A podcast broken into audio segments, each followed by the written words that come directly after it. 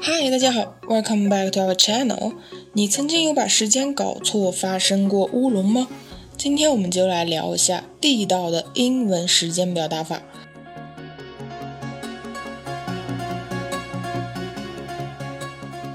提到时间呢，我们会想到一个很关键的词，就是 quarter。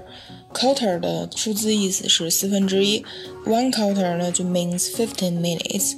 同时呢，它还等于 twenty five cents。也就是说，一时刻呢就是十五分钟。同时，它还可以表达二十五美分。几点一刻用英文怎么讲？A quarter past eight。八点十五分了。离几点还有一刻？A quarter to eight。七点四十五分了。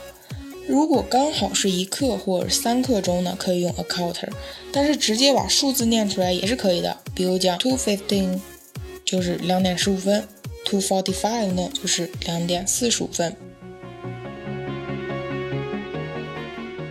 如果是整点，可以在小数数值后面呢加上 o'clock；如果不是整点呢，就不用念时间单位，two o'clock 呢就是两点整。除了 o'clock 呢，我们还可以用 on the dot 这个说法呢，来强调整点。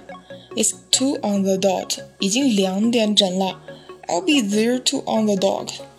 我会两点整到那里。两点零五分用英文怎么表达？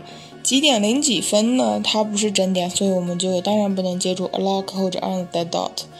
这时候我们用 two o five，就是简单的在两个。